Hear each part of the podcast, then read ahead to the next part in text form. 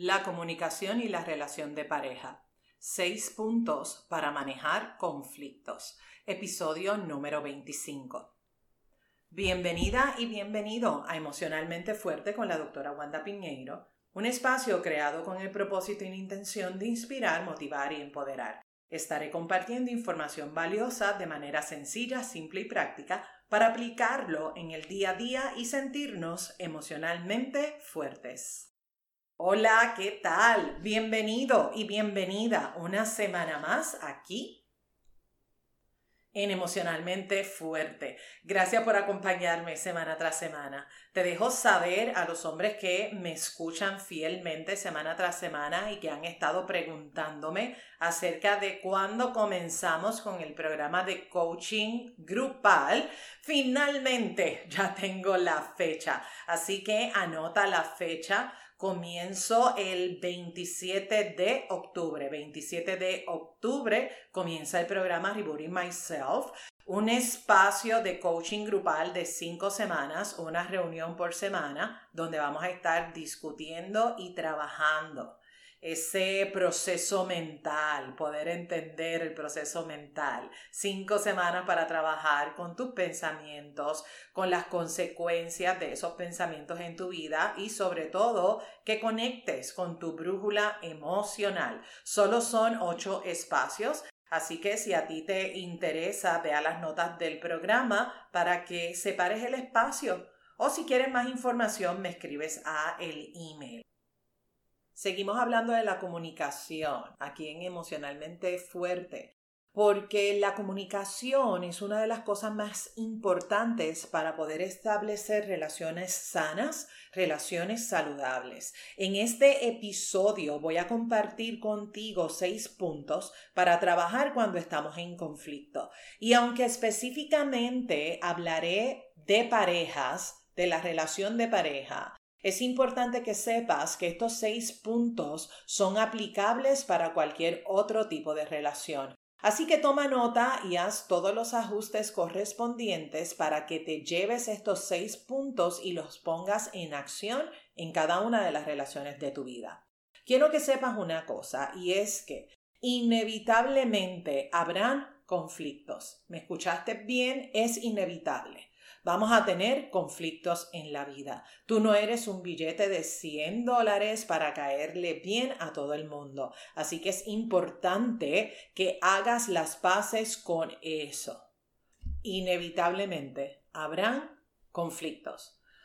Pues tú procesas e interpretas la información de una manera en particular y tu pareja también lo hace a su manera. Y cada uno de nosotros, cada una de las personas procesa toda la información que tiene a su alrededor de una manera en particular. Y esto no significa que mi manera sea mejor que la tuya, que tu manera de interpretar, de darle significado a las cosas que pasan a tu alrededor sea mejor que la manera en la cual lo hace tu pareja. Significa simplemente que ambos tienen su forma, que ambos tienen su manera para poder trabajar, para poder entender, para poder comprender lo que está pasando a su alrededor.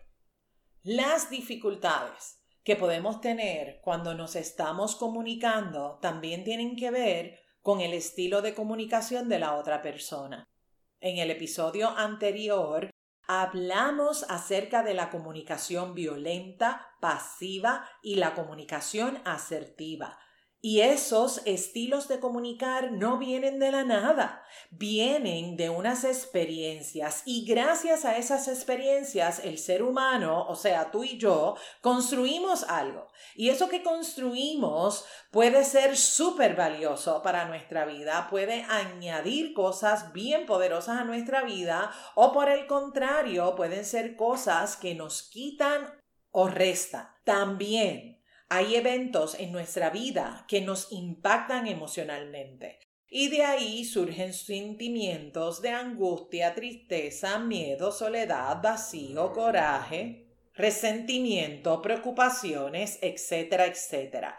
Por eso es que yo insisto tanto en el trabajo personal, en que tú trabajes contigo y aunque sea incómodo, te enfrentes a cada una de esas situaciones que de alguna manera o de otra te están afectando. A veces no queremos hacerlo, óyeme y lo entiendo. Hay momentos que son muy fuertes. Hay momentos que yo también he dejado cosas debajo de la alfombra porque emocionalmente no tengo la fuerza para enfrentar esa situación en ese momento. Sin embargo, necesitamos hacerlo. Entiendo que hay situaciones y situaciones. Sin embargo, el no atenderlas no resuelve el problema. No esperes estar hasta el tope, no esperes estar harta, estar harto de la situación, estar a punto de estallar. Y tú sabes de lo que yo estoy hablando, porque cuando estallamos, cuando tú explotas, luego te sientes peor, porque entonces, aparte de todas las emociones que estás experimentando, que estás sintiendo, se añade la culpa. ¿Por qué? Porque muchas veces explotamos con quien no debemos explotar. Por eso es importante hacer ese trabajo con nosotros mismos. Trabaja contigo. Te mereces dormir tranquilamente. Te mereces estar en paz. Y cuando tenemos asuntos por ahí sueltos sin resolver, esos puntos están jalando mucha energía, te están quitando mucha energía. Energía que la puedes utilizar a tu favor versus que esa energía te esté quitando y te esté drenando. Trabaja contigo. Una de las formas, una de las maneras de trabajar contigo es precisamente fortaleciendo esas áreas que tú sabes que necesitas trabajar. Porque tú sabes cuáles son esos asuntos que están ahí en la cuerda floja, tú lo sabes, nadie te lo tiene que decir. Tú estás contigo todos los días y vas contigo a todos los lados. Así que tú sabes cuáles son esas piedritas en el zapato. Tú sabes cuáles son esos asuntos que guardaste bajo la alfombra. Y aunque a veces jugamos este juego de hacernos las tontas, de hacernos los tontos, y jugamos ese juego de qué pretendo no saber, óyeme, tu voz sabia sí sabe qué es lo que hay, ¿ok? Trabaja contigo, porque ese trabajo es lo que te va a apoyar a ti a crear la vida que tanto sueñas, que tanto te mereces. Fortalece esas áreas que tú sabes que necesitas trabajar.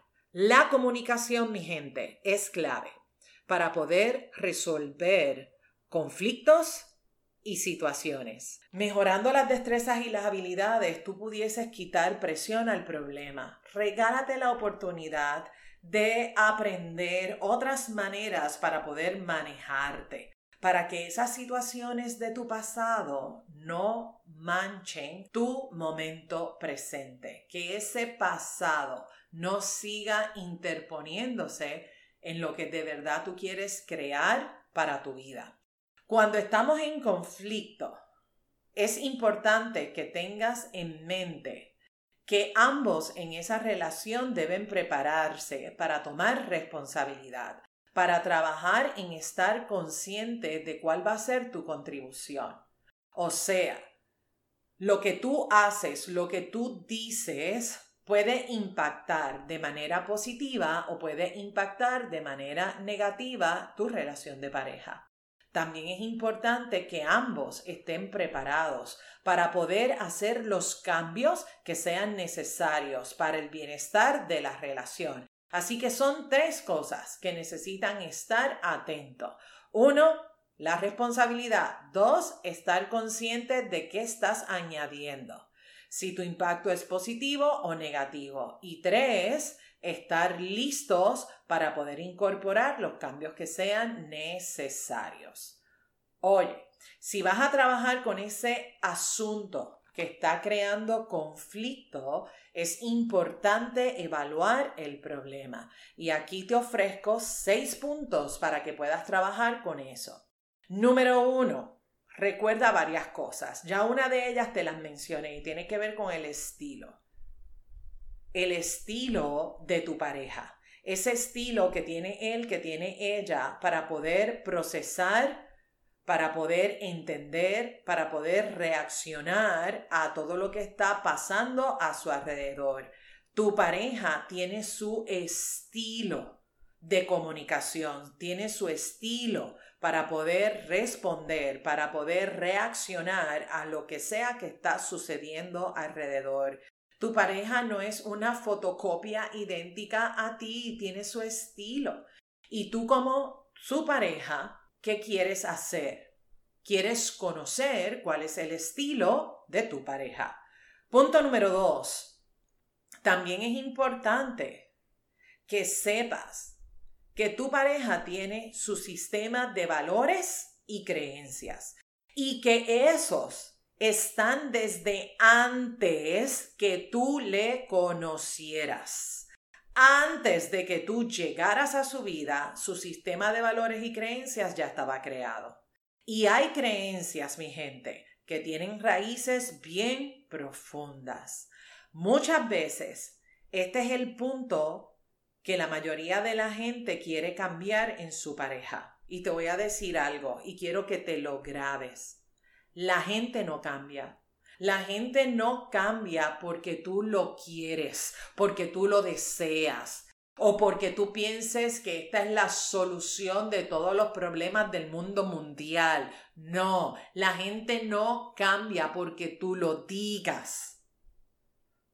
Oye, y puede ser muy sabio lo que tú estás diciendo, pero no funciona de esa manera. La gente cambia cuando ella misma, cuando él mismo se da cuenta que necesita, que quiere o que requiere hacer ese cambio. O sea, en peritas y manzanas, en arroz y habichuela, la gente cambia cuando le da su gana. Así que aquí la meta no es que cambies a tu pareja. La meta es que tú logres escuchar, entender, comprender el punto de vista de tu pareja.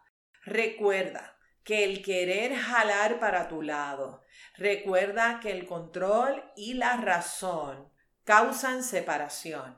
Y esto no es lo que buscamos. No queremos crear más distancia de la que ya hay gracias al conflicto. Respeta el sistema de valores y creencias de tu pareja, así como también a ti te gusta que respeten tu sistema de valores y creencias. Punto número tres. Suelta la razón, suelta el control, muévete al amor. Punto número tres, muévete al amor. ¿Qué haría el amor? ¿Qué haría el amor? ¿Qué pudieses hacer para que la relación sea lo que tú deseas y que tu pareja desea? ¿Cuáles son esos esfuerzos que estarías dispuesto, que estarías dispuesta a hacer para crear paz, alegría, pasión, entusiasmo, felicidad, carcajadas, ilusión, entendimiento, comprensión? ¿Cuáles son esos esfuerzos que sabes que debes hacer para que tu relación gane versus que el conflicto gane? y ustedes se sigan distanciando. ¿Qué sería posible con un poco de amor? Suelta la razón, suelta el control, deja de estar jalando. No es a tu manera ni a su manera. Busca un punto medio, un punto donde tú puedas ganar y tu pareja también pueda ganar. Y esto se hace con el entendimiento mutuo, pero para eso requieres moverte hacia el amor. Punto número cuatro. Cuando la pareja está manejando conflictos, es importante atender el tema de los niños. Ajá, sí, claro, porque a veces nos vamos en este drama emocional con la pareja y se nos olvida que hay unos ojitos de unos chiquitines viéndonos o de unos adolescentes viéndonos. Tus hijos, tus hijas tienen también aquí un rol fundamental porque los hijos, las hijas, aprenden lo que viven. Y tú eres su modelo número uno.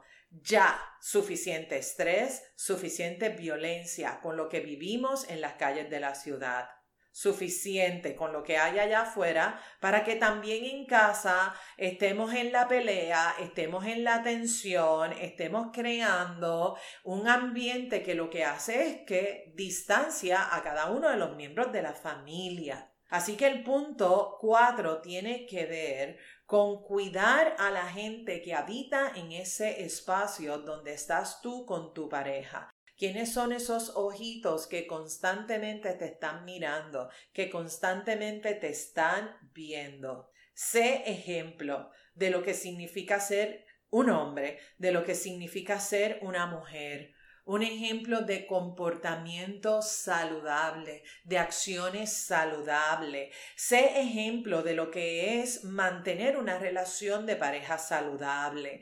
Sé ejemplo de establecer vínculos saludables para que tus hijos, para que tus hijas no anden por ahí repitiendo patrones que posiblemente son patrones que tú también aprendiste de tu relación con tu mamá, con tu papá. O a lo mejor tú lo viste en mami y en papi y dijiste, mm, mm, mm, esto yo no lo voy a repetir en mi relación de pareja. Yo no lo sé, pero tú sí lo sabes. Así que punto número cuatro, cuida a la gente que está a tu alrededor, en especial sé ejemplo para tus hijos, para tus hijas.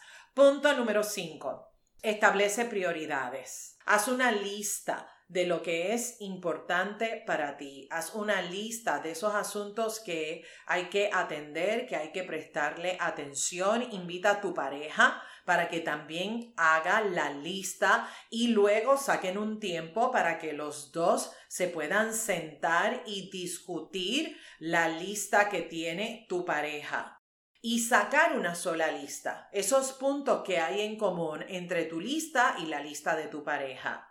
Y así se puedan enfocar en lo que es importante para ambos. Ojo, Deja la expectativa a un lado. Recuerda que no hay una bolita mágica para leer los pensamientos de tu pareja.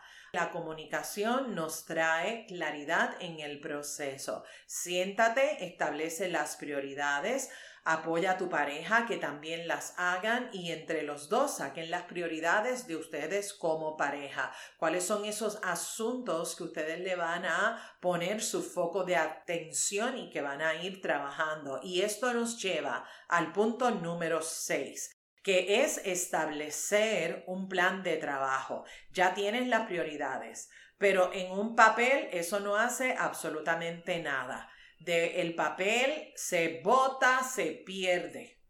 Tú quieres llevar todo eso que está escrito, lo quieres llevar a la acción, que no sean puras palabras, porque ya sabemos que las palabras se las lleva el viento. El punto 6 es hacer un plan de trabajo. Genera, crea, busca diferentes formas, diferentes maneras, Busca el método para resolver la situación, para resolver la queja, la molestia. Busca la manera en la cual ustedes se puedan mover a crear lo que de verdad desean crear para su relación. Fundamental en este proceso, escucharse. Escucharse. ¿Qué significa escucha a tu pareja y viceversa, que tu pareja también te escuche a ti. Cuando estamos en este punto número 6, te quieres preguntar, ¿cuál es la meta de nosotros a largo plazo? ¿Cuál es la meta a corto plazo? ¿Qué vamos a hacer? ¿Para qué lo vamos a hacer? ¿Con quién lo vamos a hacer? ¿Para crear qué cosa?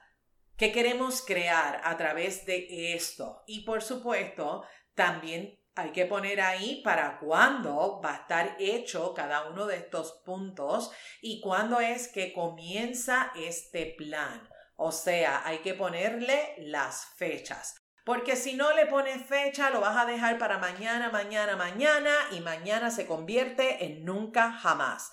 Y de eso ya tenemos suficiente. Así que ponle fecha y comienza. Establecer en pareja, el plan de trabajo es el punto número 6. Sería poderosísimo que ambos estén de acuerdo en el método, en la forma para poder atender el conflicto, resolver el conflicto. Échale ganas y sobre todo, ponle el ingrediente amor. El ingrediente amor. ¿Cuál es el ingrediente que le vas a poner? Dímelo. Amor. Y repítelo muchas veces. Ese es el ingrediente fundamental. Que a donde quiera que tú vayas, el amor vaya contigo. Que a donde quiera que tú estés, el amor esté contigo. Y óyeme una cosa. Si el plan A no funciona, te mueves al B. Si el B no funciona, te mueves al C. Si el C no funciona, te mueves a la D. ¿Qué significa esto? Que vas a crear todos los planes que sean necesarios. ¿Y para qué lo vas a crear? ¿Para qué lo vas a crear? Dímelo tú a mí. ¿Para qué tú quieres crear este plan? ¿Para qué? Para poder crear una relación que sea saludable para ustedes como pareja. Practica, practica estos seis puntos. Al inicio, te dejo saber que te vas a encontrar con resistencia. Tú vas a poner resistencia porque todo lo que genera un cambio automáticamente sale la resistencia, es parte natural del proceso de cambio. Prepárate para eso, va a haber resistencia a la tuya y la de tu pareja. Sin embargo, con la práctica, cada vez se te va a hacer más fácil poder enfrentar y poder manejar esa situación que está causando conflictos entre ustedes. Recuerda que aquí no hay shortcut, no hay pastillas mágicas, no hay una salida mágica. El progreso, la mejoría o el desastre de la relación está en tus manos. O sea, depende de ti. Está en tus manos estar en una postura para buscar solución o estar en una postura para aumentar el conflicto. Está en tus manos. ¿Qué es lo que vas a crear? Depende totalmente de ti. Es tu relación. Cuídala, cuídala.